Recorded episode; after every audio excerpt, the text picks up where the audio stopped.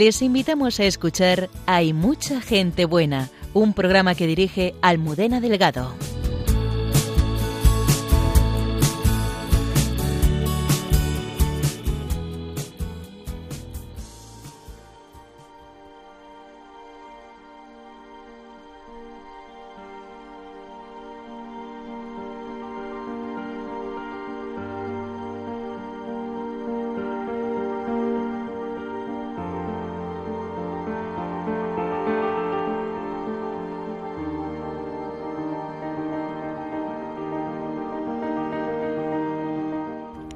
Los datos sobre San José son escasos. Sin embargo, hay escritores como el padre Andrés Martínez Esteban que nos acercan al custodio del Redentor. Entrevistamos al padre Andrés, sacerdote, teólogo y escritor, que nos presentará una imagen de San José llena de realismo y ternura. Una mujer dejó sus privilegios para ser servidora de las mujeres despreciadas y vulnerables fue hace 200 años, pero Santa Vicenta María López Vicuña sigue cambiando vidas, como nos muestra la película La Sirvienta que se acaba de estrenar hoy. Sorbelén Ingenio, religiosa de María Inmaculada, nos acerca a la vida y obra de su fundadora.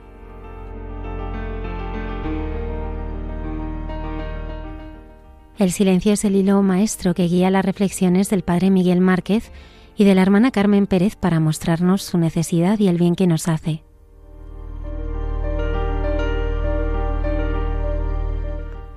Con la guía de nuestra arqueóloga y biblista Cayetana Jairi Johnson, nos vamos a la piscina de Siloé para adentrarnos en los misterios que encierra.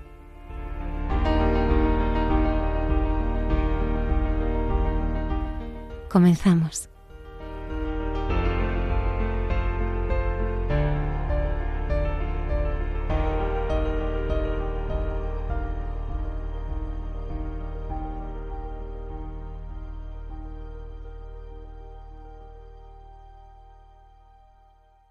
Buenas noches y bienvenidos a nuestro programa. Me acompañan aquí desde el estudio Juan Manuel González en el control de sonido. Hola Almudena, buenas noches. Y la hermana Carmen Pérez y José Manuel Palomeque. Buenas noches Almudena, encantados de estar contigo porque ya sabes que todo lo que nos preparas está lo que nos hace muchísimo bien. Nos ha preparado un menú que, que, estamos deseando degustarlo. Y más un día como hoy, la encarnación. Sí, sí, pues, pues oye, pues nada, nada, aquí, aquí nos tienes. Agradecemos a nuestros oyentes que nos acompañen una madrugada del viernes más y comenzamos el programa esta noche con una entrevista del padre Javier Mairata al padre Andrés Martínez, en la que vamos a conocer en profundidad a San José. Comenzamos.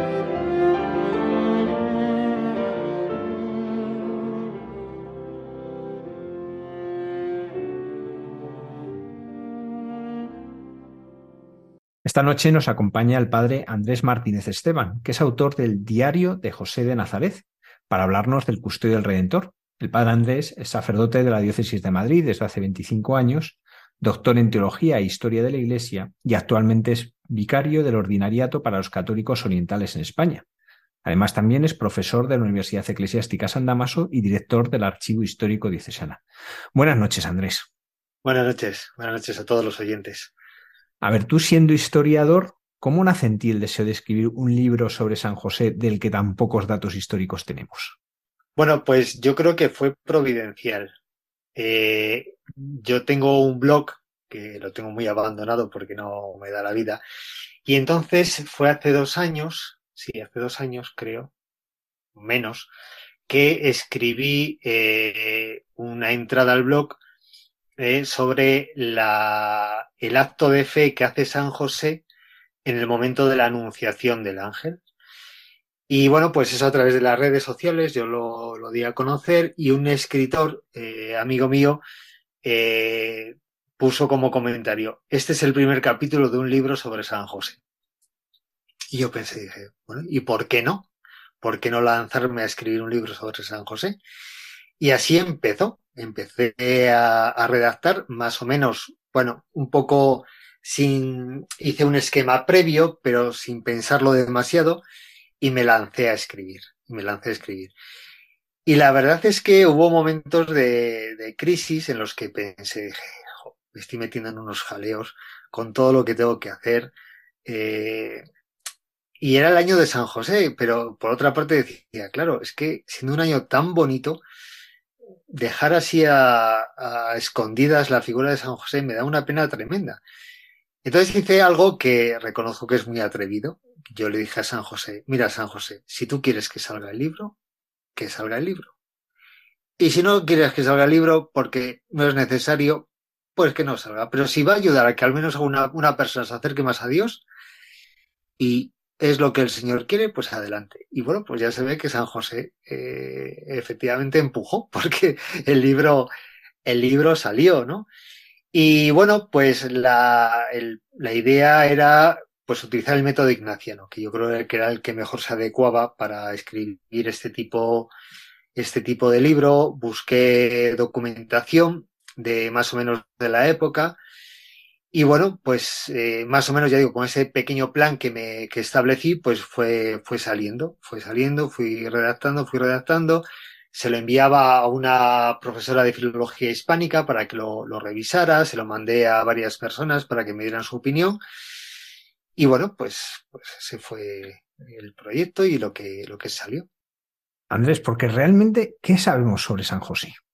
Bueno, pues realmente sabemos muy poco. Eh, los datos que tenemos por los evangelios es lo que aparece en Mateo, el Evangelio de San Mateo, que nos dice que San José era de la casa de David, eh, que nació, o bueno, era de Belén de, de Judá, y, y, ya está, ya está. Sabemos su genealogía, mm, más o menos, más o menos, porque claro, la genealogía ahí ya está un tanto elaborada, ¿verdad? Para, darnos una, eh, una imagen de lo que el evangelista quería expresar vinculando a, a, Jesús con, con, todo lo que era la, el linaje de, de, Abraham.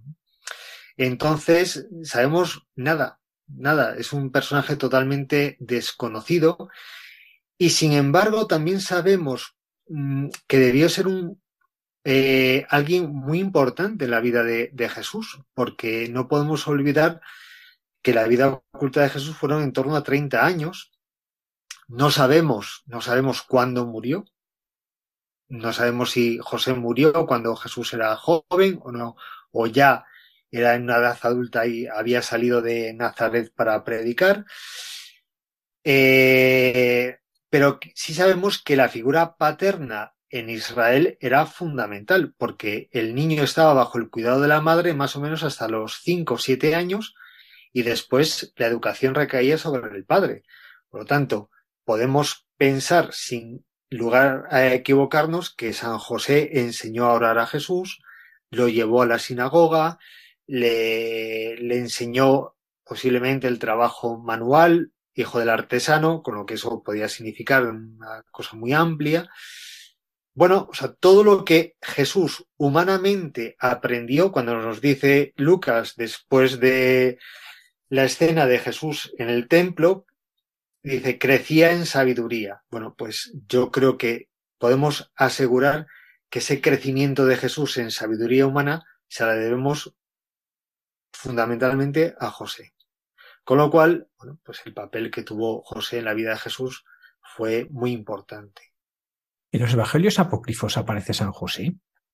Aparece algo de San José, sobre todo eh, en relación a la edad que podía tener José cuando se casó con María.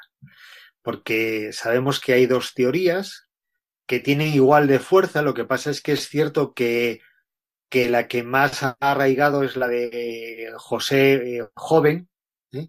y es la que yo cojo en el, tomo en el libro, también porque se adecuaba más a lo que yo quería contar. Esto es un interés totalmente literario.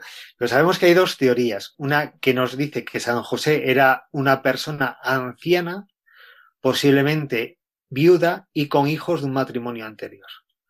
Entonces, según los apócrifos, cuando llega el momento de esposar a la Virgen María, se presentan unos varones en el templo de Jerusalén y la vara de José florece con la flor de nardo. Y entonces eso eh, el sacerdote entiende que es un signo de Dios para que la Virgen esté bajo la custodia de ese varón anciano justo que va a cuidar de ella más que como un marido, como un padre.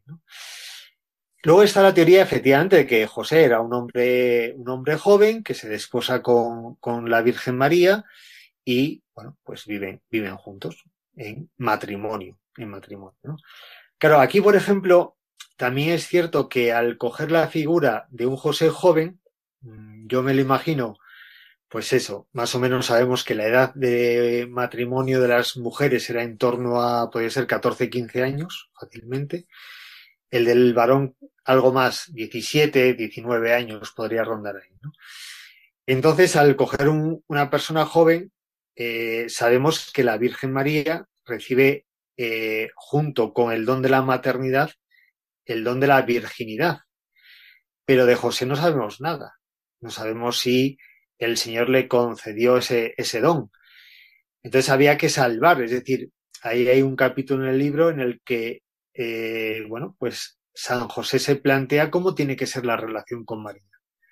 una vez que él ya sabe que el hijo que espera viene de Dios, viene del Espíritu Santo, él se plantea decir, bueno, pues mi relación con María no puede ser la relación normal de un marido con su mujer, pero tampoco puede ser simplemente el amor de eh, el esposo y la esposa, no es el amor de dos hermanos, ni es el amor de dos amigos, es un amor totalmente distinto, hay una, hay una entrega, ¿no? Entonces, bueno, pues yo me imagino que José de alguna forma también recibe ese don, esa capacidad de vivir en perfecta castidad con, la Virgen María, siendo un matrimonio verdaderamente lleno de, amor humano y amor divino. Pero eso reconozco que fue la, para mí la parte más difícil y bueno, pues ahí pues hice lo que pude. no sé si quedó bien o no, pero bueno. Andrés, porque tú realmente todo esto lo escribes en forma de diario. Claro, a ver, eh, mi idea en un principio era utilizar la contemplación ignaciana para meditar la vida de San José. Y la contemplación ignaciana, de alguna manera, es eh, vivir las escenas del Evangelio utilizando los sentidos. Entonces, de alguna forma, yo quería saber, experimentar lo que vivió San José. Eh, a mí me, ayudó mucho la encíclica de Juan Pablo II, Redentoris Mater. O sea, para mí ha habido dos documentos, o sea, primero los evangelios, después la carta del Papa Francisco, eh, Cordipatris, y después Redentoris Mater, Redentoris Mater. Y empiezo por esta tercera, Redentoris Mater. Porque ahí Juan Pablo II dice que María, cuando dijo sí al ángel, y se puso en marcha a, visitar a su prima Isabel, inicia un peregrinar en la fe. Eh, el sí de María significa entrar en el camino de la fe. Entonces, yo me imaginé que San José tuvo que hacer un camino parecido. Y tuvo que hacer también ese peregrinar. Eh, igual que la Virgen posiblemente no comprendió hasta el momento de la resurrección todo lo que significó la vida de su hijo, lo mismo le ocurrió a, José. Yo me acuerdo de una anécdota que oí contar de un, eh, de un compositor español que con motivo del año mariano hizo una canción sobre la Virgen María y se la llevó a Juan Pablo II. Entonces Juan Pablo II la, la, empezó a leer y empezó a, negar con la cabeza. Yo me imagino la cara de ese compositor como diciendo, oh, Dios mío, ¿qué, ¿qué he hecho? ¿no? Y entonces Juan Pablo II dijo, no, no, la vida de la Virgen no fue fácil. La vida de la Virgen no fue fácil. Entonces podemos pensar que porque era la Virgen María o era San José, todo fue un camino de rosas espectacular y maravilloso y no eh, sabemos por los evangelios, por ejemplo, el, el relato que antes he mencionado de, Jesús en el templo, perdido en el templo, que sus padres no comprendieron, no comprendieron. Entonces, yo he querido pensar eh, esta figura de San José como un camino que él tiene que hacer para comprender quién es su hijo, Jesús, y cuál es la misión de su hijo. Y ese proceso, pues es un proceso también de ir entrando en el misterio de Dios y en el misterio de la fe. Por eso es un diario, porque es el diálogo interior que José tiene con consigo mismo y de lo que él va comprendiendo o no comprende de su relación con Jesús y de todo lo que está ocurriendo. Nos has hablado de la contemplación ignaciana, pero ¿de dónde te ibas inspirando para tantos pasajes en los que no hay ningún dato, en los que no tenemos nada? Bueno, pues eh, lo bueno que tiene la contemplación ignaciana es que usa mucho de la imaginación. Entonces, bueno, pues yo hice gala de la imaginación y es cierto que, que históricamente hay pasajes eh, forzados, por ejemplo, eh, donde cuando huyen a Egipto, ¿dónde estuvieron? En realidad no lo sabemos. Ahí incluso he leído que algún historiador, algún biblista dice que ni siquiera llegaron a Egipto, porque realmente era un camino muy difícil, pero dificilísimo. O sea, para llegar a Egipto tenían dos vías. O la vía del mar, que era la más transitada y al mismo tiempo la más peligrosa porque iba a estar vigilada, y por lo tanto los soldados de Herodes los podían capturar, o atravesar el desierto, que no era más fácil, sino todo lo contrario, era mucho más peligroso porque el desierto era el desierto. De aquí. Y, y posiblemente ni siquiera llegaron a Egipto. Yo los he llevado a Alejandría, estando muy lejos y siendo un recorrido muy largo para una familia con un niño pequeño, también porque me, me interesaba para hablar de, de alguna forma, para dar a entender que ese niño es el logos, es el verbo, es la sabiduría, situar a José en la biblioteca de Alejandría, que era la cuna de la sabiduría de entonces. Entonces me sirve para contrastar de alguna forma la sabiduría humana y la sabiduría divina. Eh, hacer ese juego metafórico ¿eh? para que eh, también el lector vea que no es simplemente un mero transcurrir humano, sino que también hay una acción de Dios. Por eso. y luego, bueno, pues ya digo, es la, toda composición tiene parte de realidad, parte de imaginación y bueno, pues una mezcla, una mezcla de todo. Sí. Andrés, ¿cómo es el San José en unas pinceladas que reflejas en tu diario de, San diario de José de Nazaret? Bueno, pues yo querido eh, mm, eh, describir a una persona eh, que hace un camino de fe. Y ese camino de fe significa pasar de la duda, de la incertidumbre, al total abandono y al descubrimiento, o mejor dicho, más que el descubrimiento, a través del abandono y de la confianza absoluta en Dios, entra en el misterio de Dios. Por eso yo creo que lo mejor, para mí, lo mejor del libro es, es el epílogo, del que no voy a hablar para no hacerle un spoiler y que así pero es lo que es la, el epílogo. Eh, he imaginado una carta que eh, María escribe a Pedro, ¿eh? entregándole el diario de José. y cuenta cuáles fueron los últimos momentos de José. Entonces, bueno, pues ahí ya el lector que, acuda al libro si quiere saber cómo, termina la historia. ¿Estamos viviendo un florecer de la devoción a San José en la, época actual? Pues a ver, a mí lo que me da miedo, eh, eh, que eso ocurre con todos los papas, y eso lo bueno también de, de, haber estudiado historia de la Iglesia, que a lo largo, sobre todo en los últimos papas, de Juan, estoy hablando de Juan 23 al Papa Francisco, han tenido intuiciones eh, fantásticas, extraordinarias. El Vaticano II, eh, los años marianos, el Papa Francisco con el año de la misericordia y el año de San José, que efectivamente suponen un revitalizar algunos aspectos de la vida cristiana que son necesarios en ese momento. Pues yo estoy convencido de que ahí clarísimamente actúa el Espíritu Santo. Pero eso tiene que permanecer en el tiempo, tiene que permanecer. Es decir, el peligro que yo veo es que a lo mejor los, católicos, los cristianos, nos emocionamos en ese momento, pero luego pasa y ya, bueno, pues vamos a otra cosa. No, o sea que eh, no podemos olvidar que lo que los papas, el Papa Francisco, en este caso concreto, con el año de San José, ha hecho una aportación a la vida cristiana que ya debe permanecer y no pasar al olvido como si fuera una cosa ya antigua, ¿no? sino que eh, tiene que ser algo vivo en la, en la, vida de la Iglesia y eso quizá también depende de los sacerdotes mucho que eh, pues que fomentemos esa devoción a San José ¿eh? y no hay que olvidar que si no recuerdo mal fue ahora mismo no recuerdo si fue Juan XXIII o Pablo VI en el Vaticano II quien lo nombró patrono de la Iglesia yo creo que fue Pablo VI ¿no?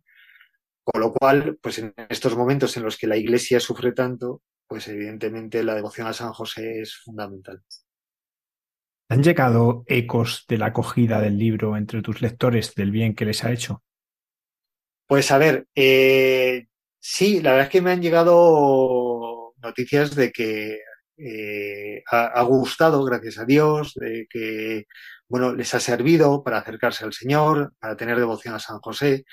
Yo recuerdo, eh, cuento como anécdota, cuando se lo envié a varias personas, pues todos me, dijeron que les había gustado mucho, menos una persona que me hizo una crítica demoledora. Terrible. Entonces yo dije, Dios mío, a ver si estoy metiendo la pata. Y entonces, bueno, pues se lo envié a un crítico literario, que ya era un nivel, y, y le gustó mucho. Entonces dije, bueno, pues bendito sea Dios. Bueno, pues que lo que quiere decir es que es un libro que no va a gustar a todo el mundo. ¿Eh? Bueno, pues ya está, eso es evidente. Tiene por qué gustar a todos. Sé que a algunos les ha gustado y bueno, pues eso, o sea, a mí lo que me preocupa y mi interés no era que gustase o no gustase, sino que sirviera para acercar a Dios.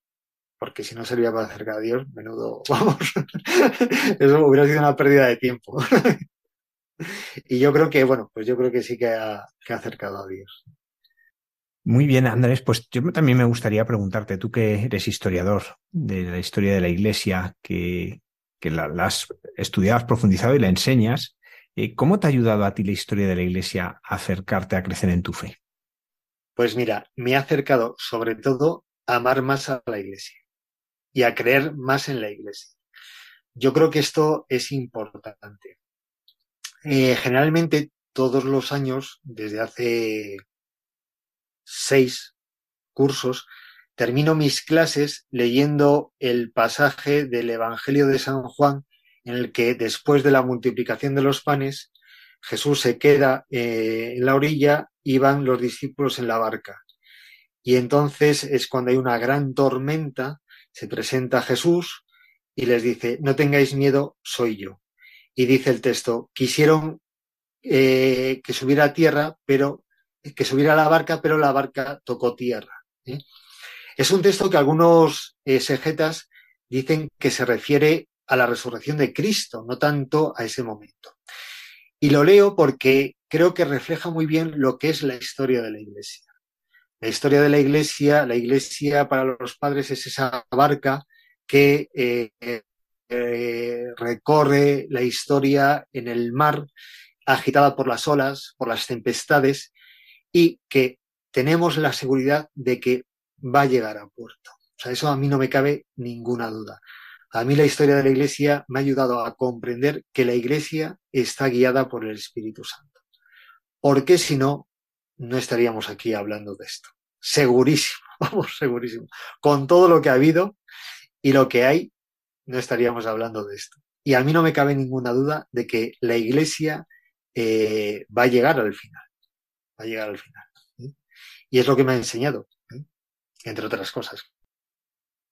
Andrés, ahora vivimos en nuestra sociedad como una crítica muy fuerte hacia el pasado, no solo el de la Iglesia, que también, todo esto se llama pues, la cultura de la cancelación, el revisionismo, se puede llamar de muchas maneras, pero en el fondo es al final como poner en cuestión todo lo anterior.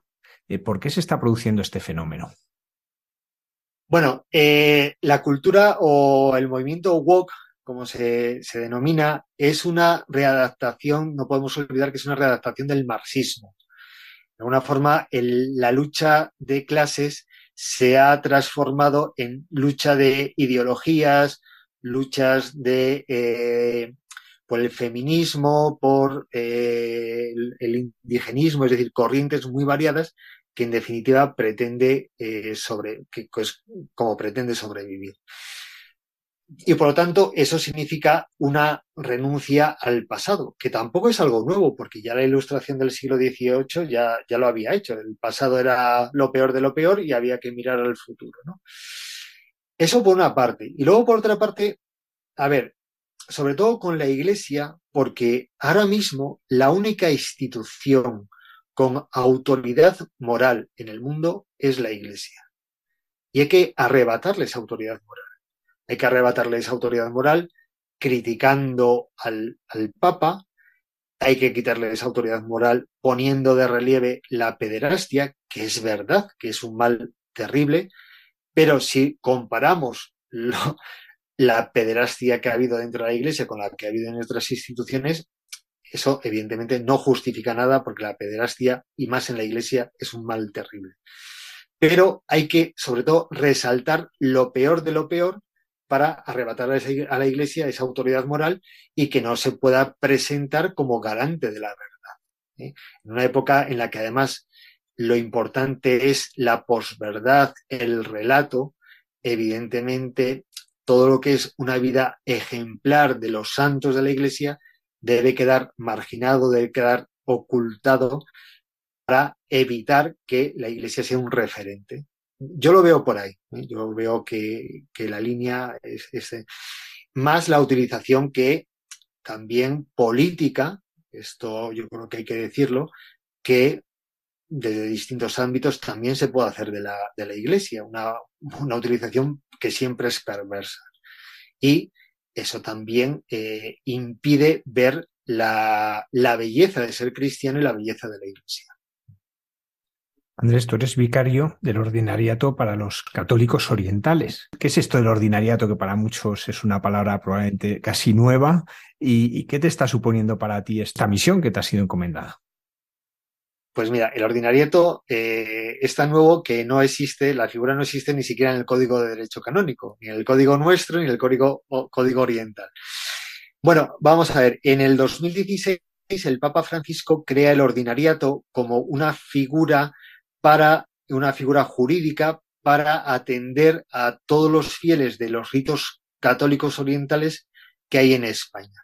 En la Iglesia Católica tenemos el rito latino, que es el nuestro, y una gran variedad de ritos orientales que en un 90% tienen su origen en la época apostólica.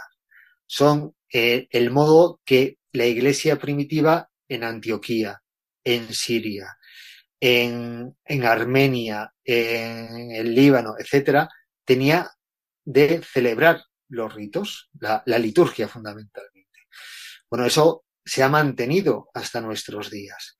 Entonces, cuando hay eh, migración a nuestro país, sobre todo eh, ucraniana, que son de rito greco-católico eh, y por lo tanto bizantino, rumanos, siromalabares, que son de la India y deben su origen a Santo Tomás, al apóstol Santo Tomás, maronitas del Líbano, bueno, pues se ve la necesidad de eh, como no tienen una jerarquía propia en el país, de bueno, que haya un obispo que se encargue de atenderlos pastoralmente.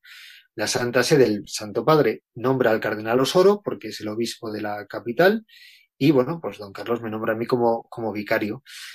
Y esto, bueno, pues la verdad es que para mí ha supuesto una, una gran riqueza porque ha sido comprender la Iglesia en su conjunto, verdaderamente ver la catolicidad de la Iglesia y al mismo tiempo la unidad, porque creemos lo mismo, confesamos la misma fe. La mayoría de estas iglesias son iglesias perseguidas. La iglesia ucraniana ha sufrido una persecución durísima, incluso pues a día de hoy con la guerra, con la invasión de Rusia, los grandes perseguidos entre los ucranianos en general son los greco-católicos, ¿no? Eh, en otros países igual, ¿no? Entonces, eh, bueno, pues me ha hecho comprender también aquello que Juan Pablo II decía, que la Iglesia respira con dos pulmones, con Oriente y Occidente. Y, sobre todo, también me ha ayudado a ver una fe que se corta con un cuchillo. A mí me emociona mucho ver cómo estos fieles escuchan el Evangelio de rodillas. Eh, no comulgan sin haberse confesado. Es decir, es que si no se han confesado antes de comulgar, no comulgan directamente. que, claro, con lo cual esto a veces eh, supone que comulga muy poca gente, porque a lo mejor hay un sacerdote para muchísimos fieles y no da tiempo a confesarlos, ¿no? Pero ya pone de manifiesto que tienen un sentido del misterio y la trascendencia divina eh, muy grande ¿eh? y una, un sentido de fe también muy, muy profundo. Padre Andrés Martínez Esteban, muchísimas gracias por este diario de José de Nazaret que, seguro que tanto bien está haciendo, aunque a veces no se vea tanto, pero el acercarnos a la figura de José y por tanto a Jesucristo, pues siempre es un bien. Muchísimas gracias por acompañarnos esta noche. Muchas gracias a ti. Gracias.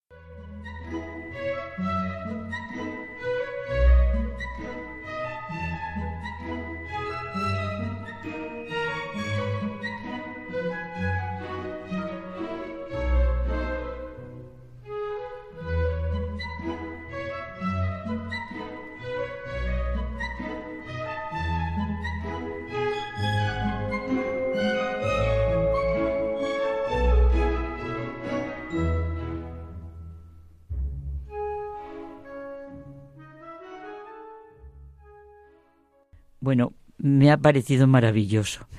Yo había comentado con José Manuel algo sobre este libro. Es que yo tengo el libro. Claro, que además ha sido buenísimo porque lo mismo que acaba de decir precisamente mm, el escritor, el que ha escrito el libro, el padre Andrés Martínez, pues no me ha querido hacer, como se dice eso, spoiler. No ha querido hacer spoiler con lo que es la carta final, esa que nos ha dicho. A mí me ha pedido Carmen que le trajese eh, el libro solo para ver la contraportada.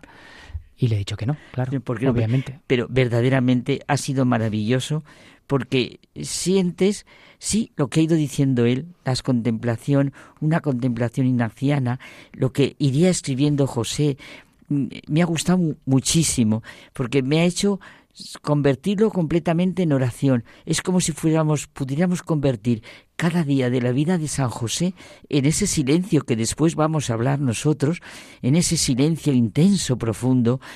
¿Cómo sería?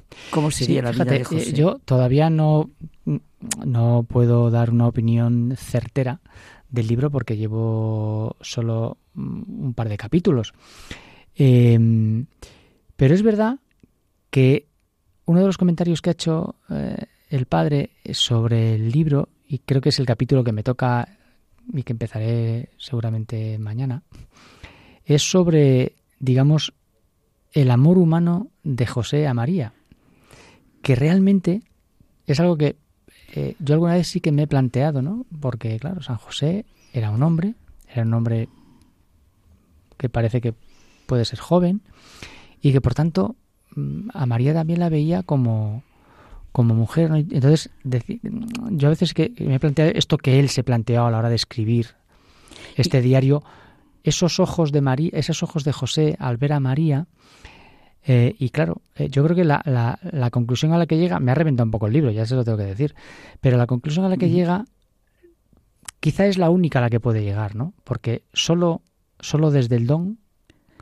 es posible. A mí lo que me ha transmitido, porque aún no lo tengo, es verdaderamente el camino de la vida, es la fe. Con, con San José, con ese diario, sientes lo que es la fe en su vida diaria. Y me ha hecho sentir una expresión de Guardini que aplicaba a la Virgen y que yo, cuando lo estaba oyendo al Padre, lo aplica a los dos. María y José dieron los mismos pasos que Jesús con la fe. Y fíjate, a mí algo, algo que me ha gustado de la anécdota que cuenta sobre cuando le enseñaron a Juan Pablo II este ah, poema y tal, dijo, no, no, no, no. Y es que a mí me gustó mucho en ese sentido la, la carta de, del Papa Francisco sobre San José, ah, en la que él señala, ¿no? Como que fuese un elegido del Señor para, digamos, la tarea más importante.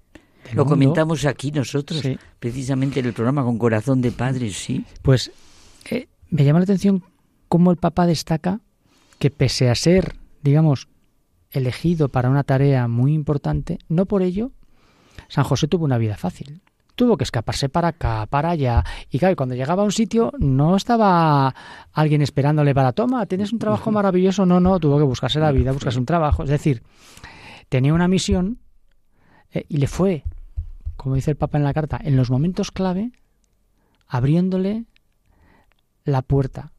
Más que abriéndole, enseñándole dónde estaba la puerta. Pero la puerta la tenía que abrir él. Entonces, eso es importante, ¿no? Como José era también humano hasta el extremo de tener también su fatiga, su incertidumbre, pero por encima de todo, la fe.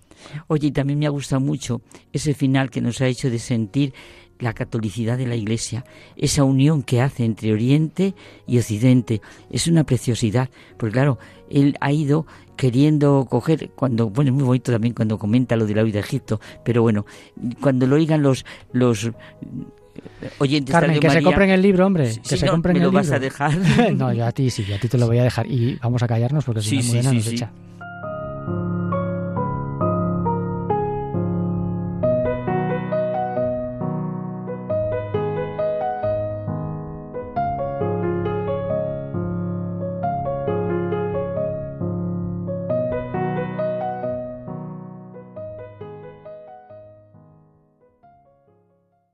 Una mujer dejó sus privilegios para ser servidora de las mujeres despreciadas y vulnerables hace 200 años.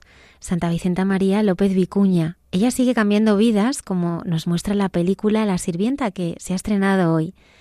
Esta noche nos acompaña la hermana Belén Igeño, religiosa de María Inmaculada. Buenas noches, hermana Belén. Buenas noches, Almudena. Muchas gracias por acompañarnos. Sí, un gusto, un gusto en este espacio que ayuda a tanta gente por las noches. Belén, ¿cómo ha sido participar en, en el rodaje, en el guion de esta película que está haciendo ya tanto bien? Pues la verdad es que recibir la misión fue una gracia.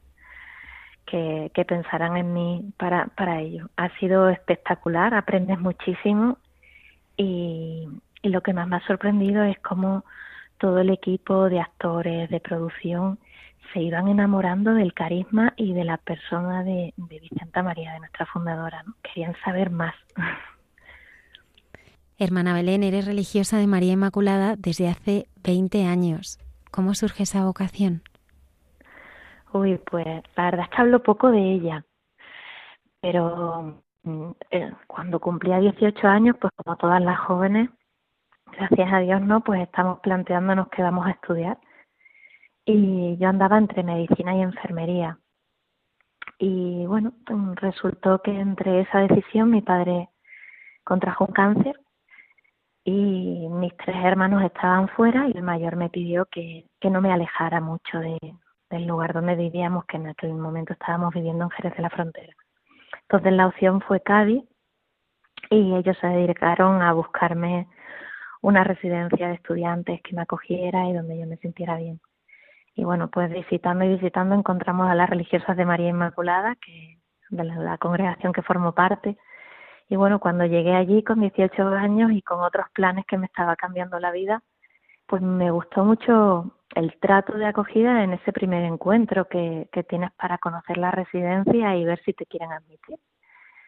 La cosa es que en vez de admitirme, me propusieron irme a un campo de trabajo a Melilla, que, bueno, eh, ir allí para mí, por supuesto que fui, porque mi madre decía, sí, sí, por favor, que así te admiten, ¿no? Y, y bueno, marché para allá eh, 15 días y me cambió la vida. O sea, se desbarataron mis planes, mis sueños y se cambiaron por los de Dios. A mí me sorprendió mucho porque allí la misión que tenemos las religiosas de María Inmaculada es en medio de un barrio musulmán, insertas allí, eh, sin hacer proselitismo, cuidando de niños y sobre todo haciendo lo más puro de nuestra de nuestro carisma que es la prevención y la formación de, de las jóvenes más necesitadas. Fue la primera vez que yo tuve contacto real con jóvenes de mi edad que estaban necesitadas de todo y, y que no sabían ni sumar, ni leer, ni, ni, ni hablar eh, castellano muchas al ser más cercanas a, la frontera ya en Marruecos, ¿no? Y cómo venían escondidas muchas veces de su familia para poder alfabetizarse simplemente, ¿no? Me, me, me rompió los esquemas ver esa situación y, y me caló tan, tan hondo que ya no, no cabía en mí otra cosa. Dejé la pareja que tenía, que en aquellos años pues dices que son inicios, ¿no? De todos, pero lo dejé todo de forma radical y, durante dos años estuve haciendo un discernimiento que era más que sabido que, que no hacía falta, ¿no? Pero quise seguir avanzando en los estudios para acabar la carrera de, enfermería. Y, y, bueno, fue, fue el, sentimiento sobre todo de, de al ver las hermanas trabajando en esa misión, de querer yo ser no testigo, sino el testigo, portar, ¿no? El, el poder coger el relevo de, las hermanas y continuar la labor que estaban haciendo fue la llamada que sentí, ¿no? Que si yo había sido salvada en medio de, de pensamientos y dificultades que, que vivía con 18 años, muchas jóvenes que vendrían detrás tenían el derecho, ¿no? De poder sentir, aunque sea un poquito, de lo que Dios me regaló. Vuestra fundadora es una mujer adelantada a su tiempo y ahora muy actual. ¿Qué es lo que te llama la atención sí. más de ella? Bueno, Vicenta María es que primero fue, o sea, su, su decisión por servir a la juventud, ¿no? Por dedicarse a quien nadie quería. Había muchas congregaciones en aquella época formadas por, por religiosas, ¿no? Que se dedicaban a la educación, a, a, a acoger a las prostitutas y rehabilitarlas, pues bueno, pero nadie se, se cuidaba de las jóvenes que venían a las grandes ciudades a trabajar con 13, 14, 15 años. ¿no? Y me parece, ella fue una mujer muy valiente, muy arriesgada, que se enfrentó a todos para, para cumplir la voluntad de Dios, que eso fue muy impresionante, ¿no? Y cada vez que, que lo recordamos o que for, volvemos a, repasar las cosas, pues te estremece por dentro, ¿no? Ver cómo nadie la cayó ni, ni le apagó el deseo, ¿no? La, la centellita de poder, de poder servir a la juventud tan necesitada. Vamos a escuchar el tráiler de la película y nos comentas. Para dirigir una obra como esta hay que estar bien formados y ninguna mujer estará jamás igual de cualificada que un hombre. Sé que Dios me está pidiendo algo, pero no sé qué hacer. Esas chicas no son diferentes a nosotros. Son mujeres que buscan su lugar. Aquí no solo se os da un techo, se os da formación y disciplina para que podáis afrontar los peligros de este mundo. Mamá, este es el camino que quiero seguir y me haríais muy feliz si aceptaseis mi vocación. Belén, has estado en este proyecto desde el inicio. Sí, desde el inicio, desde que nos reunimos con Pablo Moreno, que es el productor y, y su equipo, y le dijimos que teníamos el deseo de, de que la vida de nuestra santa pues se proyectara en el cine, ¿no? Y alcanzara a mucha gente y a muchos corazones, ¿no? Y hemos hecho varios guiones, con Pablo nos reímos muchas veces porque nos quedamos en la versión 14 porque empezamos con versión 14.1.2.14.24. Pero bueno, ha sido ha sido muy bonito los rodajes, ver cómo los protagonistas se empapaban, venían, nos preguntaban de la santa, como Cristina, la protagonista, pasó unos días con nosotras para conocernos más a fondo, ver nuestro día a día, ¿no? Ha sido espectacular. Eres delegada de comunicación institucional eh, de, esta congregación y además actualmente vives en Zaragoza y eres directora de, una residencia de estudiantes eh, femenina. ¿Cómo es tu vida allí? Bueno, pues mi vida es muy ajetreada, la verdad. En cuanto a comunicaciones, llevo ocho años realmente con el nombramiento, aunque se ha perfilado hace, hace poquitos días. Y, bueno, pues intentando, para nuestra fundadora era muy importante que todos los días supiéramos de todas las casas, porque ella decía que teníamos que sentir el mismo interés y la misma preocupación de, unas, de tu casa como por las restantes, ¿no? Entonces, mi deseo con mis hermanas siempre va desde ahí, ¿no? Que todas sepamos de todas. Y, y luego mi labor es muy entretenida porque desde el punto de la mañana son 125 jóvenes universitarias y, estudiantes de formación profesional, desde 16 años hasta unos 22, 24 años. Y pues la labor es ser madre, ser amiga, ser compañera, ser escucha, ser acogida y a veces ser un poquito firme, ¿no? Yo les digo muchas veces a los padres que a veces te sientes un poco bipolar porque a una la estás corrigiendo, a otra le estás aconsejando, a otra la estás consolando y a veces eso ocurre en cuestión de dos, tres horas, ¿no? Pero ahí hay que estar, ¿no? Cuidando, cuidando de ellas y, y ponerles en valor y que se den cuenta de, de la responsabilidad que tienen. Para nosotras es muy, muy importante pues que ellas sientan que pueden ser agentes de transformación de este mundo.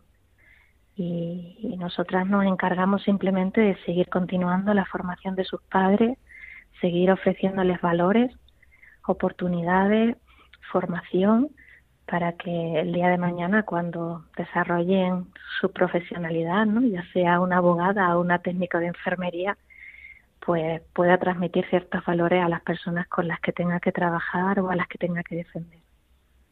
Hermana Belén, ¿dónde estáis? Pues estamos por todo el mundo, la verdad. Solo nos falta Oceanía, pero tenemos muchas casas en Sudamérica, en, Norteamérica, en, en, España es como la población más grande, ¿no? más numerosa, eh, en África, en Malí y en Burkina, eh, en India, en Filipinas y luego en Europa tenemos Portugal, Francia, Inglaterra y, e Italia. Así que por todos sitios. ¿Qué es lo más importante en la educación de una mujer?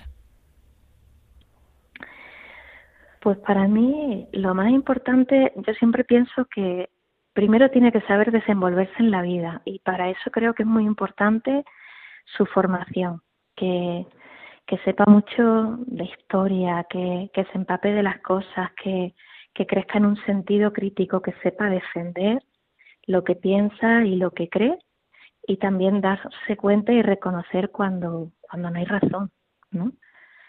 Creo que, que debe de ser valiente y nosotras procuramos que nuestras jóvenes miren hacia arriba, además ahora después de la pandemia, muchas están muy tocadas ¿no? en, en cuanto a miedo y situación al, al haber vivido esos meses de, de encerramiento. ¿no? Nuestra santa diría que hacerles caer en la cuenta de la dignidad que Dios les ha dado, que es importantísimo para que ellas puedan luchar siempre por sus valores y hacerse un hueco en esta sociedad. Después de 20 años, ¿merece la pena? Sí, merece la pena. A veces dices, voy a salir corriendo de tantas cosas, pero nunca te atreves porque, porque la verdad es que la decisión cuando, cuando se toma es arriesgada, pero, pero merece la pena. Soy feliz, siento que, que mi vida tiene sentido donde está. Eh, cambié la enfermería de, de cuidar a un enfermo o de atender un parto por cuidar a una joven o cuidar a una hermana mayor, que también ha habido épocas que me ha tocado, ¿no? Y, para mí es la misma esencia, ¿no? Es una, una vocación sobre otra vocación, el cuidado y la atención de las personas más necesitadas. Así que merece mucho la pena. hay mucho que hacer por estas jóvenes y, y, por darles y entregarles, ¿no? Y sobre todo la satisfacción de, de, darte cuenta de que, de que siga funcionando, ¿no? Que Dios sigue, sigue haciendo mucho bien en ellas. Me comentabas que muchas de las hermanas de la congregación al ver la película eh, han salido muy, muy emocionadas. ¿Qué le dirías a nuestros oyentes para que también pues puedan compartir esa emoción? Pues eso es verdad. O sea, para mí, cuando la, la película tuvo un momento que la deshizo Pablo, la deshizo por completo y empezó de cero, y, y lo que ha quedado es una experiencia emocional, ¿no? El, sentido de la película es que nos despierten nosotros emociones y ha sido muy importante ver a las hermanas llorar porque ha sido el signo de que se identifican realmente con esta película, se sienten que son parte de esta historia, ¿no? Y eso, primero para un productor dicen que es muy importante y para mí como parte del equipo, que éramos cuatro hermanas, importantísimo, ¿no? Yo creo que la gente se tiene que animar a verla primero le digo a todo el mundo porque no es una película de monjas, que eso lamentablemente es importante, ¿no? Porque nos pensamos con un cine religioso arcaico y, y no, es una historia muy importante. En aquella época, cuando Santa Vicenta María eh, inició su vocación, la realidad fue la continuación de una obra que sus tíos habían iniciado como laicos y no encontraban otra congregación, nadie se quería ocupar de estas chicas y, eran chicas eso, de 15 años que cogían su atillo, se iban a la ciudad a buscar trabajo como sirvientas y caían en la prostitución o en la desgracia, ¿no? Y hoy sigue pasando. Hoy siguen viniendo chicas que cruzan el charco, que vienen con su maletita, a lo mejor incluso con un gran título debajo del brazo, no tienen a nadie en la ciudad y terminan en nuestras casas acogidas o, o en búsqueda de trabajo y les ofrecemos formación, les enseñamos a, llevar una casa adelante mientras pueden convalidar títulos o a lo mejor para el resto de su vida mientras estén aquí, ¿no? Pero la realidad es que sigue pasando, ¿no? Y que no es un trabajo que todo el mundo valore y tiene una responsabilidad muy importante. Yo siempre digo, ¿cuántas empleadas de hogar se dedican a cuidar niños? Y al final, pues los padres trabajan tanto que es la empleada quien les está inculcando valores, quien las está educando, quien les está enseñando con las tareas y las cosas, ¿no? Cuánto, qué papel tan importante hacen en una familia y no nos damos cuenta, ¿no? Pues eso que inició Santa Vicenta María sigue pasando hoy y, y bueno, hay que hay que pensarlo mucho para pues para darnos cuenta de la situación que traen estas jóvenes y, cómo podemos enfrentarnos a ellas, cómo podemos ayudarlas, qué podemos hacer, ¿no? Hermana Belén Ingenio, religiosa de María Inmaculada, muchísimas gracias por habernos acompañado. También quiero dar las gracias a Lucía González Barandarián de Bosco Films. Pues muchas gracias y nada, quien quiera verla en la página web lasirvienta.com tenemos los enlaces de todas las salas de cine de España donde durante toda esta semana se va a ir eh, visualizando nuestra película y espero que disfrutéis mucho con ella como, como yo he podido disfrutar con su, con su creación. Claro que sí. Hasta muy pronto, hermana Belén. Muchas gracias. Hasta muy pronto. Y gracias por todo, Almudena y, y al equipo. Un abrazo. Un abrazo.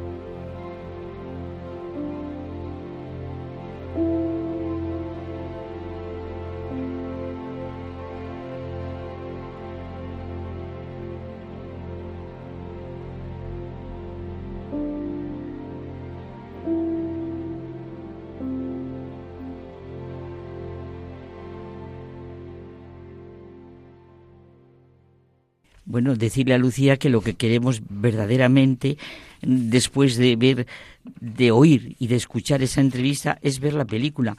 Además, hay una cosa muy simpática, es que resulta que el director es de Ciudad Rodrigo, ¿eh? Pablo Moreno es de Ciudad Rodrigo, que yo soy de Ciudad Rodrigo. y a Lucía la queremos mucho. El silencio es el hilo maestro que guía las reflexiones del padre Miguel Márquez, superior general de los Carmelitas Descalzos. Vamos a escucharle en su sección Dios nos hace guiños.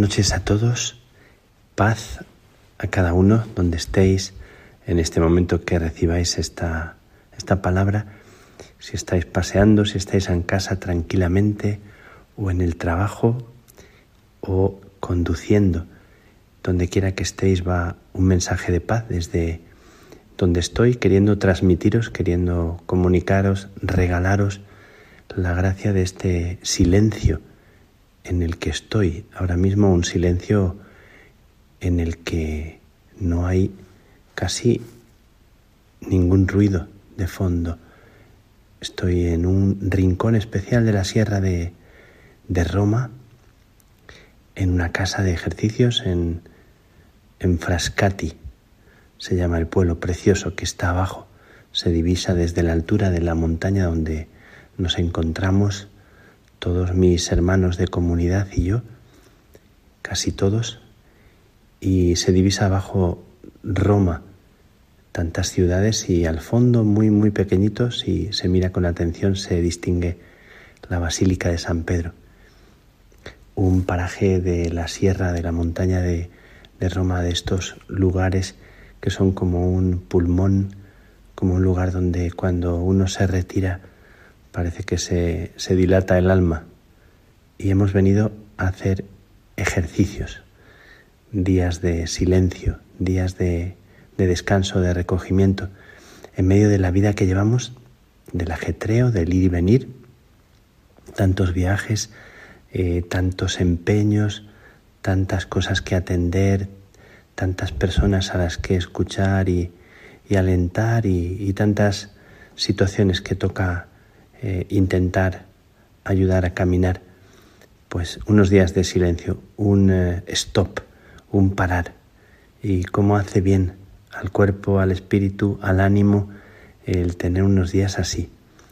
Y este agradecimiento que, que hago en voz alta porque nace muy espontáneo, como, como nace una, una fuente de, de un manantial y de una y de una experiencia de, riqueza que, te sobrecoge. Tiempo de descanso que tanta falta nos hace, cuánta gente necesitaría y, querría vivir unos días así, de, estar a distancia de, tantas cosas, aunque nunca te arrancas de la mente o del corazón las cosas que preocupan, que ocupan y la gente que importa. Claro que no, pero unos días de, de descanso, unos días de cortar, unos días de, no atender eh, teléfono, de no atender otras cosas que, que siempre están como encima de la mesa. Y descansar tiempo, horas, más tiempo que el habitual. Y tiempo de oración, tiempo de silencio en la capilla o paseando. Justo en estos días ha empezado la primavera Justo el primer día que empezamos los ejercicios era un día nublado, un día que chispeaba, que no se podía salir al jardín a la parte de afuera preciosa desde la que se divisa un paisaje muy, muy agradable que, que ensancha el corazón. Y sin embargo el día siguiente, que era el día ya de, de comienzo de la primavera, salió el sol y, y cantan eh, los pájaros y, se oye la naturaleza con, un, con el sonido de la vida. Y bueno, pues aquí acogiendo la propuesta de, de un hermano, de un claretiano que nos ha eh, compartido resumidamente en cinco días los ejercicios de San Ignacio de Loyola, las cuatro semanas en, en cinco días, comprimidas de una forma muy, muy bonita, muy, muy sintética, muy, muy de chispas de luz y de chispas que despiertan. ¿Cómo hace bien en medio de, de esta distracción y de este ir y venir en el que estamos, dejarte, mm, dejarte tocar, dejarte decir, dejar que, que, una palabra te llegue y te pueda remover y te pueda eh, inquietar y despertar. Cómo no es fácil que estemos receptivos y estemos atentos. Eh, y es verdad que incluso en estos días tantas distracciones se va a la cabeza en tantas cosas, pero pero una palabra que en un momento determinado se convierte en, en una chispa que prende dentro y que te hace bien y que te pacifica y que te centra y que te hace volver otra vez a encontrar tu ser, no porque se haya perdido, pero sí porque con tantas cosas no, no parece que, que acoge uno el don verdadero que se le está haciendo. Estos días de, silencio aquí en la montaña, un agradecimiento profundo del, corazón, mientras el Padre nos va diciendo suavemente palabras que hablan de disponibilidad, que hablan de, abrir los ojos y el corazón, palabras que, que invitan a reconocer y a pensar en Dios como no lo habíamos imaginado, a dejarnos sorprender a tener eh, el corazón dispuesto a la aventura, siempre una aventura cuando uno le dice sí al Señor. Y hemos compartido también entre nosotros en algún momento el, eco de la experiencia vivida y cómo hace bien en comunidad, siendo una familia como somos, en comunidad siempre trabajando, tanto trabajo de los hermanos que, que están en, en la casa general, trabajadores que son admirables verdaderamente y venirnos unos días juntos para hacer silencio juntos, para estar aquí tranquilamente sin, sin hablarnos. Solamente en un momento hemos compartido para expresar algo de lo que lleva el corazón, eso que es tan teresiano, tan, tan bonito de decir una palabra. Y, concluimos ya en este momento y dando gracias. Pues quiero agradecer esta, esta oportunidad y quiero invitar siempre a, a la posibilidad de hacer un, un, espacio de silencio, un stop en la vida, un saber parar a tiempo, un saber eh, cesar algunos ruidos y pensar que cuando uno para avanza más, que cuando uno sosiega es más eficaz, que cuando uno descansa más rinde más que cuando uno se permite a sí mismo hacer silencio, surgen palabras más verdaderas. Verdaderamente he experimentado estos días esto. En medio del agobio, a veces lo que hacemos es intensificar eh, el esfuerzo, apretamos los puños, apretamos los dientes, aceleramos el ritmo y nos equivocamos. Eh, cuando la Madre Teresa de Calcuta recibió la queja de, tantas de sus hermanas que estaban agobiadas con tantísimo trabajo porque no daban de sí. A ella la, se le ocurrió decir una respuesta que es totalmente chocante, porque dijo que había que hacer una hora más de silencio delante del Santísimo, dijo ella. Y así lo propuso. Y efectivamente esta es la paradoja y la gracia que no siempre queremos aceptar que cuando uno va más despacio y siente el paso que da, avanza más rápido. Cuando, cuando realmente te tomas el tiempo de respirar la vida y de mirarte en la mirada de, de Él sosegadamente, parece que hay muchos demonios que huyen, muchos fantasmas que, que se alejan, pero nos da como miedo de acelerar el ritmo, nos da como, como una sensación de, de que vamos a caer a un lugar donde, donde nos sintamos en, en vacío, ¿no? Y nunca es así. Bueno, pues en estos días también eh, me ha llegado al recuerdo dos personas me han llegado. Una persona que eh, estos días hemos despedido, un profesor del Teresianum de nuestra facultad, el padre Elegua, el padre Giovanni Elegua, una institución, como se suele decir, porque nació en Palestina eh, hace 91 años y toda su familia emigró, como tantos palestinos. Ayer lo recordábamos en el funeral, que era solidario de tantas personas que emigran buscando una casa, un hogar. Toda la familia se fue a, Canadá, a Ontario, y allí han vivido hasta ahora, que están allí todos y, y vino un hermano desde allá para despedirle, para, para hacer eh, el homenaje. El padre Legua ha pasado 68 años en nuestro centro de, estudios, en el Teresianum, en nuestra facultad, dando clases de Biblia. La palabra de Dios fue su casa. Eh, perdió, perdió su hogar, perdió su lugar de origen, aunque siempre conservó el amor, un amor tan, tan bonito por, por el Monte Carmelo, por la Estela Maris, la estrella del mar, la Virgen que fue la que le acogió acogió su vocación y, sin embargo, eh, emigrando y, y saliendo de su tierra, yendo a París y después a Roma, donde permaneció durante estos últimos 68 años enseñando, dando clases y cursos en torno a la palabra de Dios. Una vida eh, en la tierra prometida de la palabra, escuchando y enseñando a escuchar.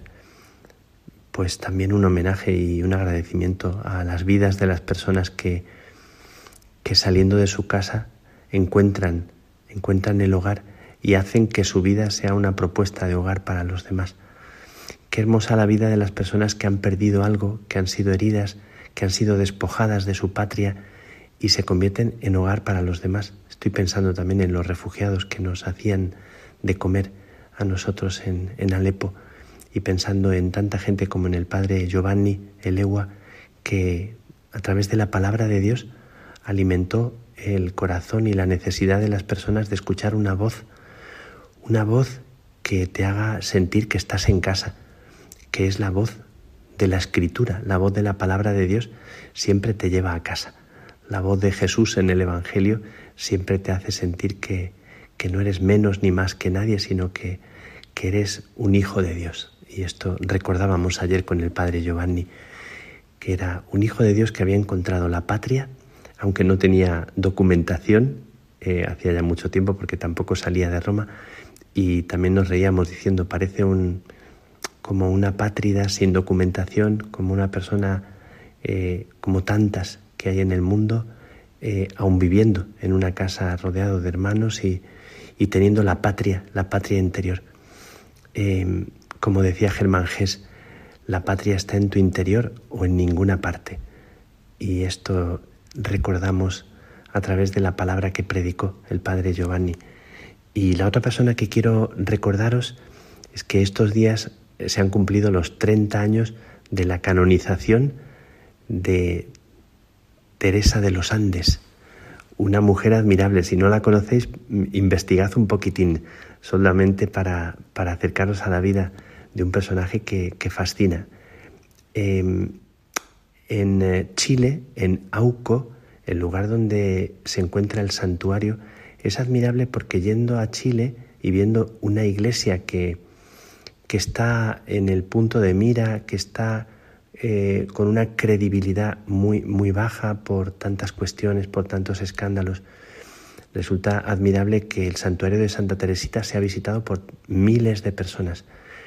Entonces es como una fuente de agua fresca en medio de este mundo a veces tan, tan corrupto o tan, tan engañoso. Hay fuentes de agua fresca. Eh, y Teresa de los Andes, que vivió solamente 19 años, que fue una mujer llena de frescura, muy deportista, le encantaba la equitación, la natación, eh, le encantaban los deportes y subir a la montaña. Era una persona como muy viva, muy saboreando la vida, como un ejemplo precioso para nosotros de una santidad muy, muy, muy normal. Y cuando entra Carmelita eh, descalza, en poco tiempo, eh, solamente 11 meses, 11 meses en el Carmelo, vive una intensidad de vida eh, apasionante y era como una loca de amor por el loco de amor, que era Jesús, esta frase la decía ella. Bueno, me encanta, me encanta recordaros a Teresa de los Andes solamente como una, un pequeño flash de, de su historia. Teresa de los Andes, frescura de agua que brota limpia y que recuerda que esa fuente está viva para nosotros en medio de un mundo tan difícil. El padre Giovanni, el Egua, eh, que encontró en la palabra de Dios su hogar y que su frase era, solo en Dios descansa mi alma. Ayer la repetimos y la repito con vosotros en este silencio, en estos días de ejercicios. Solo en Dios descansa mi alma. Que tu alma descanse y que Dios te bendiga.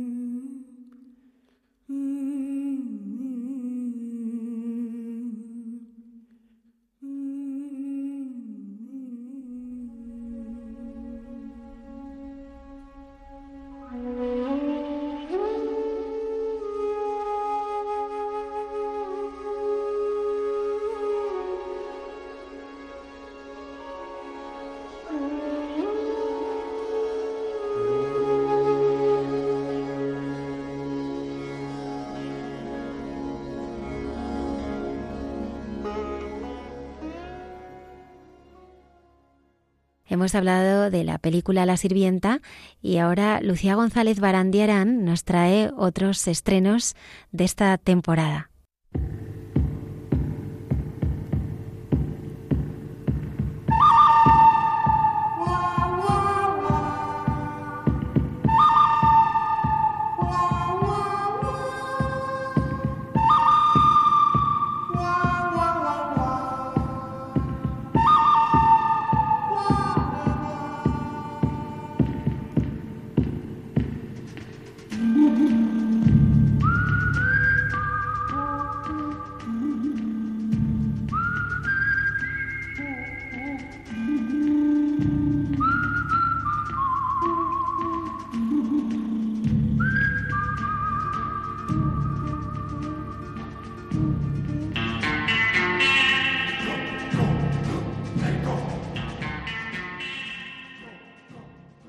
Este fin de semana y en los próximos vamos a poder tener en las salas de cine algunas interesantes películas que nos hablan de fe y de valores. Con este motivo tenemos esta noche con nosotros a Lucía González de Barandarían de Bosco Films. Buenas noches, Lucía. ¿Qué tal? Muy buenas noches, Javier. ¿Cuáles son estas películas que nos traéis en esta semana y en las próximas? Pues la verdad es que viene una, una temporada muy buena, muy buena, de, de, preparación para la Semana Santa y de celebración para la Pascua. Eh, estamos viviendo, yo diría, una época de oro o, los inicios de una época de, oro y de renovación de un cine más trascendente. Estamos en el mes de la mujer, ¿no? Eh, de potenciamiento de, todo, de, la mujer, el mes de marzo. Y la verdad es que hay otras historias de mujeres que a lo mejor no suelen salir en, en las portadas de los periódicos o, o que cuenten sus historias así alegremente, pero ha habido muchas mujeres trabajando en silencio por eh, la defensa y dignidad y derechos de otras mujeres desde hace mucho tiempo. Y la Iglesia diría que ha sido pionera en muchas de, estas iniciativas.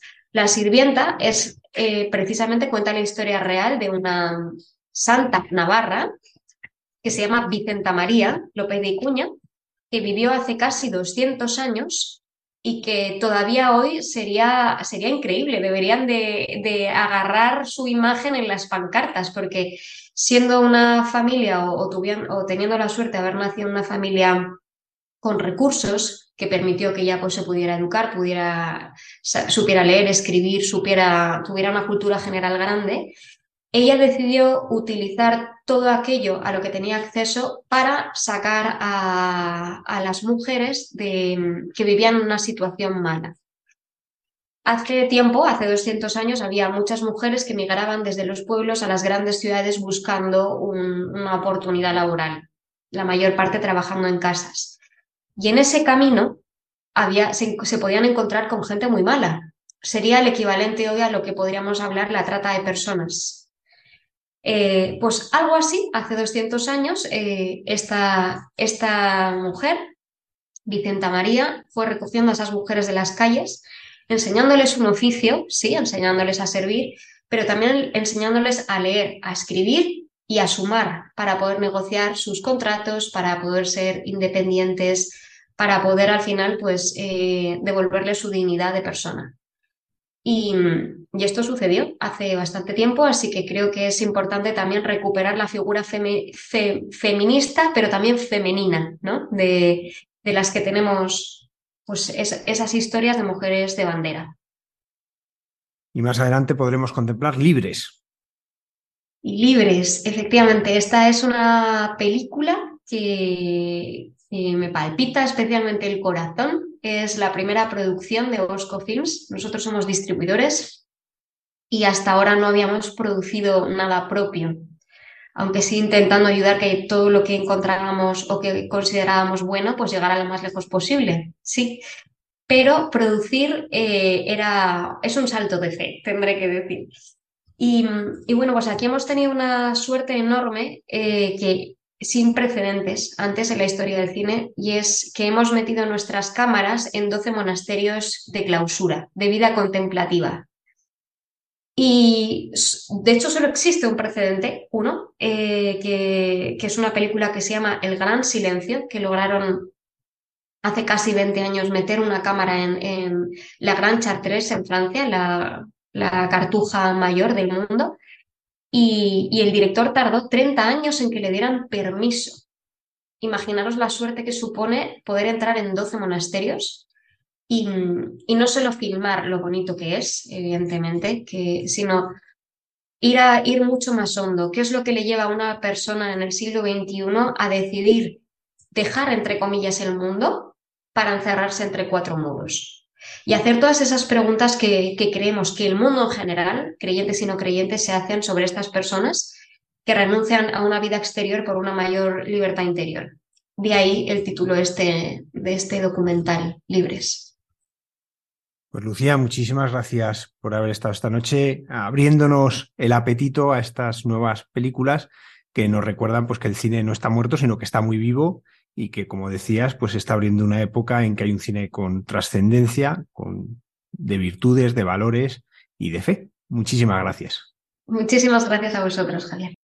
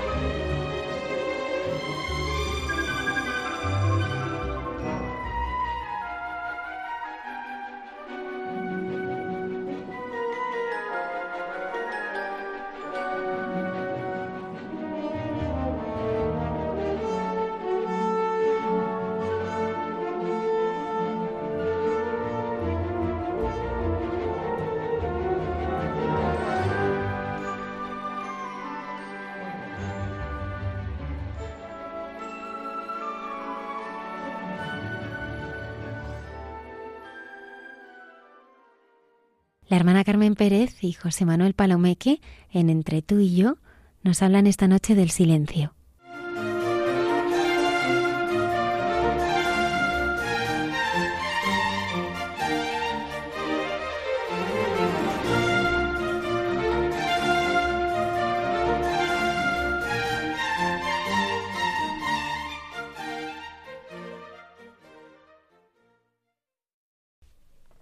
Querida familia de Radio María, hoy es un día precioso. Yo te he venido comentando, José Manuel, que, claro, ya en las vísperas había rezado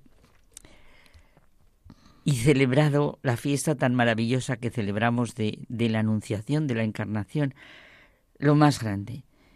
Y con este marco, con este cuadro, sentir el silencio como un doble silencio. Nosotros vamos a hablar del mundo de la creación, del silencio de la creación, pero hay algo más impresionante que la creación del mundo y la redención del Señor en ese momento, ¿verdad? que fue la encarnación del Hijo de Dios, la anunciación a María. Tenemos que tener de verdad un rato para contemplar ese silencio. Tú y yo hemos dialogado sobre lo unido que va el silencio a la oración. Hoy queremos hablar de, de ese silencio en nuestro interior necesario para vivir y, como decíamos al comienzo, para captar la belleza, para saber ver y contemplar.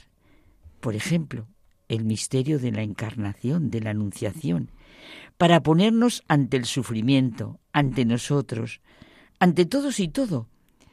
El silencio es capaz de abrir un espacio interior en lo más íntimo de nosotros mismos para hacer que allí habite Dios o descubrir que allí habita Dios, para que su palabra con mayúscula, que sentimos hoy que su palabra se hizo carne, permanezca en nosotros, para que el amor a Él arraigue en nuestra mente y en nuestro corazón y anime nuestra vida. Se necesita el silencio. Por lo tanto, la primera dirección es volver a aprender el silencio, la apertura a la escucha, que nos abre al otro, a la palabra de Dios, a la belleza, a todo, a la bondad. Dice Benedicto XVI que necesitamos del silencio ante la babel de las palabras, el gran desorden y confusión en que vivimos. Mira, hablando del silencio, el mundo del silencio es un famoso documental sobre las profundidades marinas del biólogo pionero en la materia eh, Jacques Yves Cousteau y del que después fue un conocido director de cine, también francés como Cousteau, Luis, bueno, yo como no sé francés, Mayet. Estos dos grandes maestros nos descubrieron el colorido y el fascinante mundo de las profundidades marinas. Como nunca antes lo habíamos visto, ¿verdad? Uy, qué bien, José. Yo recuerdo de pequeño estos documentales, cómo, cómo te quedabas ahí. Qué bonito, qué bonitos ejemplos concretos has traído, porque sin un silencio interior eso no se puede percibir. Pienso, fíjate, que el título del documental fue lo que sintió Gilbert Cesbron para escribir un artículo llamado también El mundo del silencio. ¿Qué es lo que queremos sentir nosotros en este diálogo? Ese silencio impresionante que uno tiene que sentir voluntariamente tanto en las cumbres como en los abismos, como en un momento nuestro interior. Por eso, es verdad, además de Cousteau que tú decías, nos recuerda a Werner Herzog, yo tampoco sé decirlo bien, director alemán de cine y de documentales. Claro que sus películas, los paisajes, como tú recordabas, son también fundamentales. Más de una de sus películas, pues nada, que surge del paisaje. Y mira, ya que estamos aquí eh, trayéndonos a, ya estamos a internacionales, también Norbert Casteret es un espeleólogo francés que realizó numerosas exploraciones de grutas y corrientes subterráneas en los Pirineos y en el Atlas, que eh, nos permite sentir y reconocer este mundo del silencio como una manifestación y lenguaje claro de la existencia de Dios. Es verdad, José Manuel, el que no experimente esto no puede decir bien la palabra Dios. Es cierto. Dice Desbron que al fondo del Jardín Botánico de París, como hemos puesto tantos ejemplos, se eleva una edificación de piedra y ladrillo y en lo alto de ella encontramos la prueba de la existencia de Dios. Hay una sala desierta que alberga un ejemplar naturalizado de todos los pájaros que existen en el mundo. La llama la sala del quinto día, porque es el día en el que en la descripción de la creación en el Génesis, pues crea todas las aves, cada una en su especie. Él temblaba en esta sala porque dice que se sentía en contacto con la creación, lo infinito y perfecto, con el genio deslumbrador de la creación. Sentir la infinitud de la creación en el silencio de los abismos y de las altas cumbres, y el hombre como un paje misterioso avanza con sus antorchas por esos inmensos vestíbulos, se hace pez entre los peces o sube, como las aves, a las más altas cumbres, penetra las grutas más profundas y así siente el quinto, el sexto y el séptimo día de la creación. Bullan las aguas de animales y vivientes y aves revoloten sobre la tierra contra el firmamento celeste.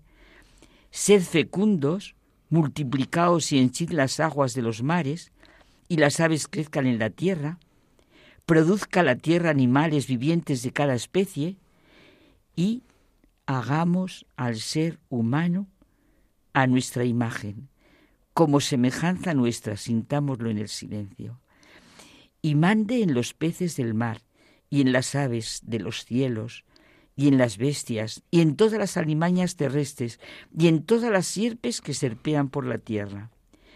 Toda la creación la puso ante el hombre para ver cómo ponía nombre. Es formidable y al mismo tiempo sintamos de fondo a fondo el segundo paso, lo que ha sido la encarnación. Sí, es que es una extraordinaria descripción ¿no? de lo que es la creación entera. Y ha de notarse el singular puesto que el hombre tiene en un mundo. Toda la creación ante el hombre para que la goce, la contemple, la nombre. Qué bonito lo que has dicho, la nombre, eso es la Y yo creo que nosotros sentimos a todos los investigadores, escritores, científicos, artistas, arquitectos, profesionales de toda índole que trabajan este mundo. Eso es nombrar, por eso es verdad que el pueblo judío siente tanto lo que es el nombre. Bueno, esto es el trabajo en sentido auténtico, eso que hace el hombre a imagen y semejanza de Dios. Con palabras de Max Scheller, transformar el medio, el mundo. Y con palabras de Carlos Marx, con su sentido del trabajo como judío, pues era lo que diferenciaba al hombre del animal. Pero nosotros estábamos sintiendo el mundo del silencio. Aunque no lo podamos disfrutar con todos esos documentales que hemos, que hemos descrito, y disfrutar al natural, pero sí que podemos nosotros, pensándolo y sintiendo en nuestro interior, comprender lo que es el silencio. Sí, podemos contemplar con toda admiración y respeto, con nuestra razón abierta, a ese maravilloso mundo de las profundidades y de las alturas. Podemos observar cómo vive todo lo que ha salido de sus manos. Los teleobjetivos y micrófonos más o menos ocultos no nos sirven para espiar las lamentables mezquindades humanas, sino para sorprender los misterios del reino animal. Es verdad como estos documentales, ¿eh? Cómo esconden las cámaras, pero eh, las esconden respetando. Solo para captar, no para estar, molestar, protagonizar. Y transmitir esa inmensidad. Sí, sí. Y de esta manera se puede estar un tiempo sin comentarios, sin pedanterías, sin posturas, unas u otras superiores, inferiores. Sencillamente, en el mundo de ese silencio solemne y grandioso. Y con el único silencio valioso, que es el voluntario. Verlo, sentirlo, acercarnos al mundo de los astrónomos y ver los espacios infinitos, las constelaciones, incluso saber de las estrellas muertas que siguen con los ojos abiertos. Qué impresionante es. Qué impresionante es. Es que Dios nos ha entregado la creación para que sea nuestro dominio. Cada criatura es un mundo. Penetremos en lo profundo de cada uno. Y claro, en nosotros mismos. Vernos evidentemente también a los hombres, sea en la calle, en el trabajo, en los autobuses, en los hospitales, pero en este mundo y desde este mundo del silencio, de nuestra interioridad, de la profundidad, de la altura. Cada uno de nosotros, seres que trabajamos, rezamos, esto me cuesta decirlo, pero seres que niegan a Dios, que lo ignoran, seres que recordamos, que calculamos, que nos preguntamos, que amamos, qué pena, odiamos, criticamos, envidiamos, Dios mío, no. Miradas que parecen perderse, pero descendamos también en las personas a sus abismos más profundos y a sus más altas cumbres. Ahora qué nos toca. Anuncios, propagandas, eslogan, eslóganes absurdos y cuando menos superficiales, nuestra intimidad. Preguntas serias, anhelos, dificultades y luchas no van en todo eso, en las tertulias, en las revistas que se llaman de corazón, ni los programas electoralistas. Hombre, es que es una desdicha atravesar así la vida, ¿no? Queremos el verdadero mundo de lo que Cesbrón llama el mundo del silencio, que es el mundo del Dios creador, que es sabiduría y que es amor. Claro, ese mundo de Dios y sentimos hoy la palabra creación junto a la palabra encarnación porque es la segunda creación maravillosa. Dios nos ha entregado la creación para que sea nuestro dominio. Nos ha dado también las criaturas y cada una de ellas en un mundo. Sí, yo hoy, ¿verdad, José Manuel? Nosotros invitamos a que se lea el Génesis y la vida con el fondo de su silencio divino y también el Evangelio de hoy, precisamente, el de la Encarnación y de la Anunciación a María a la luz de este gran silencio. Bueno, pues vamos a ir al mundo del silencio voluntariamente antes de que nos obliguen a callarnos. Buenas noches. Hasta la semana que viene.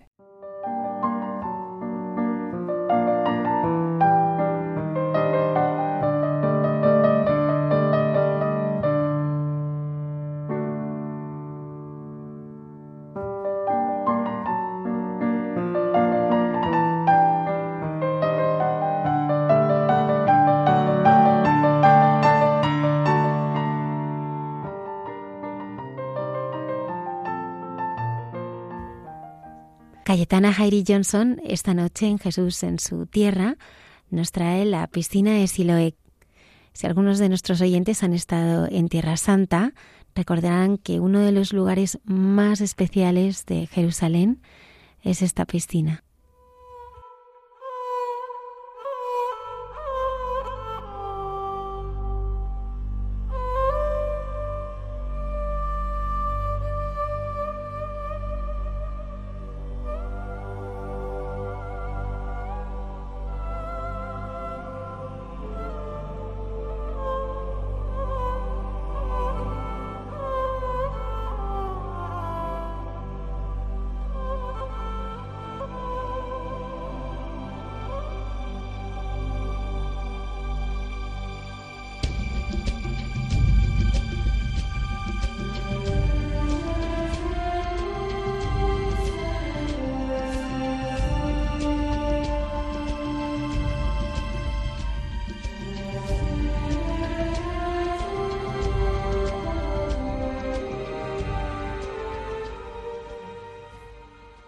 Buenas noches de paz y bien, queridos amigos de esta sección llamada Jesús en su tierra de Radio María.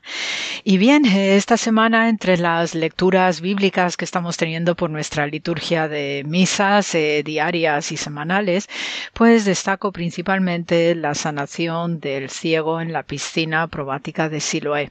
Y lo quiero destacar esta semana porque entre otras razones, pues en mi trabajo arqueológico que realizo año tras año en Jerusalén en particular, pues estoy muy cerquita de esta piscina de Siloé, que además ahora vamos a tener la, la buena eh, sorpresa de poder abrirla en toda su dimensión y no como lo que se veía hasta ahora, que era una mitad de la piscina ya estaba excavada y abierta y la otra mitad pues no se podía eh, excavar en el terreno porque pertenecía a los ortodoxos, a los eh, cristianos ortodoxos y entonces pues no había posibilidades de que se abriera esa otra mitad de la piscina de Siloé pues por razones logísticas y finalmente pues las autoridades israelíes han podido llegar a un acuerdo más que cordial con los eh, hermanos ortodoxos y finalmente pues ya empiezan ¿no? las obras de preparación y de excavación de la otra mitad de la piscina de Siloé, con lo que ello también conlleva de descubrir o de exponer eh, restos arqueológicos no solamente de la época de Jesús de Nazaret, sino incluso más antiguos todavía, ¿no? Y en ello estamos. Entonces, pues este episodio de la sanación del ciego en esta piscina de Siloé, pues tiene también muchísimo que contar y que narrarnos y en primer lugar, pues destacaros que según los ortodoxos y según San Demetrio de Rostov dejó escrito que el hombre que era antes ciego eh, es San Celedonio, quien inició la comunidad cristiana en lo que hoy conocemos como Francia. ¿eh? Este venerable San Demetrio de Rostov, pues vivió y escribió, eh, pues entre finales del siglo XVII y comienzos del XVIII. Entonces, pues he encontrado, ¿no? Este pequeño detalle acerca de los nombres de determinados personajes bíblicos que no aparecen con tales nombres en el Evangelio nuestro Evangelio, pero por lo menos eh, tenemos estas referencias añadidas eh, que vienen dadas pues por la veneración la piedad espontánea también y natural de los lugareños que desde muy antiguo pues van contándonos cositas acerca de la vida, las andanzas y especialmente los milagros de Jesús de Nazaret. La sanación de la ceguera es muy importante no solamente en Jesús de Nazaret, sino también en otros eh, santos que tenemos del Antiguo y del Nuevo Testamento. Y eh, por lo que implica no la vista como uno de los espejos y uno de los referentes de la visión espiritual. Y por tanto pues de los milagros que con más frecuencia se suelen mencionar alrededor de Jesús de Nazaret, además de los exorcismos y de otras sanaciones de tipo físico, las principales y las más simbólicas suelen ser las de la ceguera, porque se entiende que la ceguera física pues también va a llevar eh, necesariamente una ceguera espiritual y eso no es aconsejable. ¿eh? La ceguera espiritual que luego eh, puede hacer que el hombre pues se salga del camino, se salga de la obediencia de los mandamientos, se salga de lo que es la rectitud y el estar con Dios, pues eso es algo que también eh, preocupa en el judaísmo, también preocupa en el cristianismo y para eso pues estas acciones milagrosas de Jesús pues tiene todo un sentido rotundo y profundo. Lo curioso de, de este escenario es también la forma en que lo hace Jesús desde el punto de vista material, puesto que utiliza barro y saliva. Entonces, estas también son acciones que se deben mucho pues a costumbres y a, determinadas prácticas que sabemos que existían en el Mediterráneo oriental. También sabemos que incluso en el mundo romano está este tipo de sanación de cegueras las tenemos referenciadas en Tácito relacionándolo con el emperador Vespasiano, eh, quien eh, pues realizaba sanaciones de tipo barro y saliva puesto en los ojos y también Suetonio menciona, ¿no? el autor de de los doce Césares, pues menciona este tipo de ocurrencia de sanación de ceguera con barro y saliva.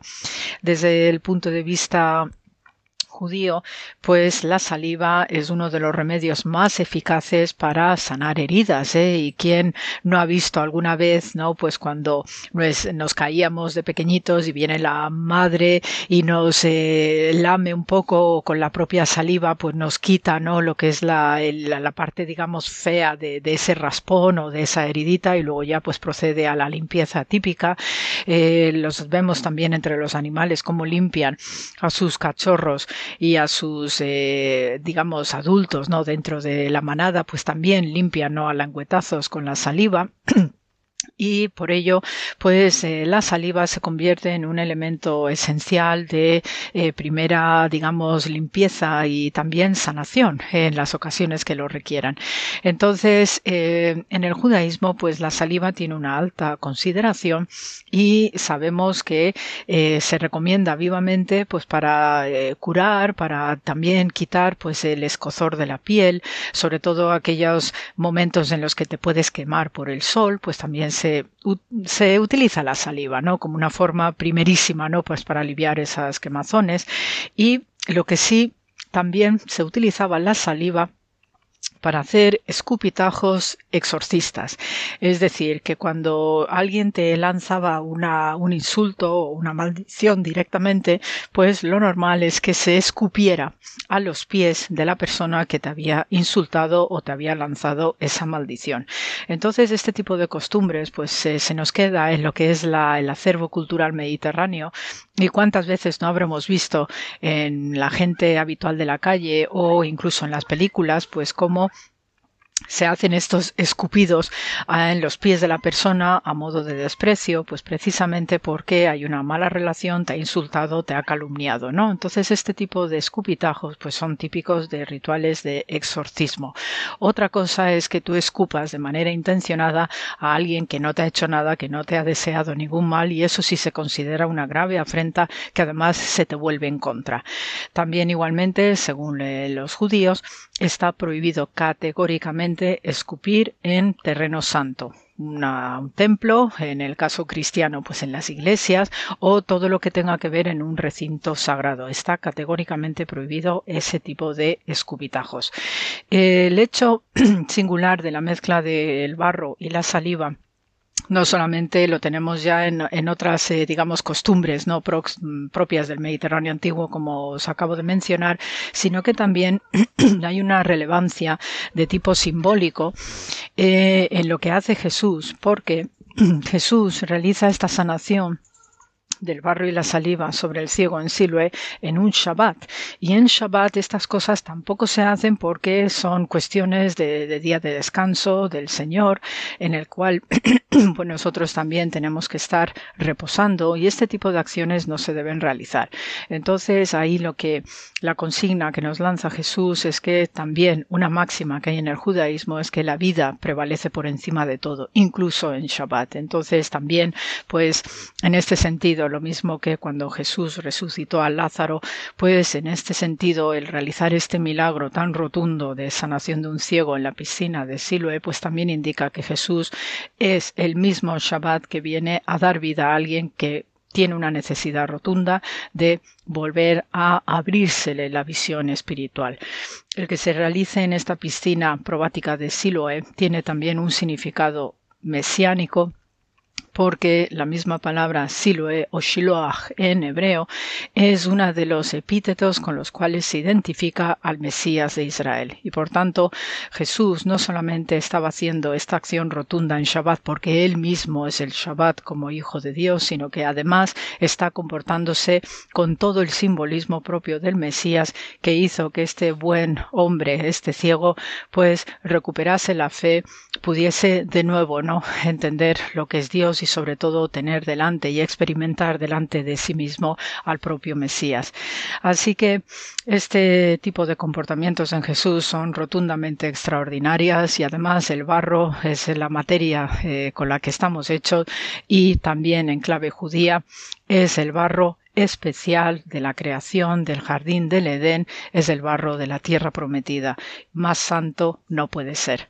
Así que, amigos, pues hasta aquí el programa de hoy y, como siempre, se os manda mucho amor. Gracias por la escucha y hasta la semana que viene.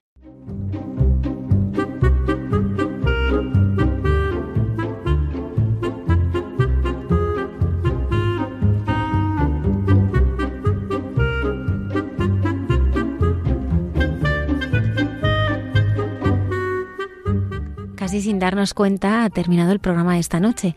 Quiero agradecer a Juan Manuel González que nos ha estado acompañando desde el control de sonido a nuestros habituales colaboradores, al padre Andrés Martínez Esteban y a la hermana Belén Igeño, por haber estado esta noche con nosotros. Ya saben nuestros oyentes que pueden contactar con nosotros a través de una dirección de correo electrónico de mucha gente buena arroba radiomaria.es y escuchar también nuestros programas a través del podcast de Radio María. Muchas gracias. estaremos aquí el próximo viernes puntuales a nuestra cita en el programa de Mucha Gente Buena.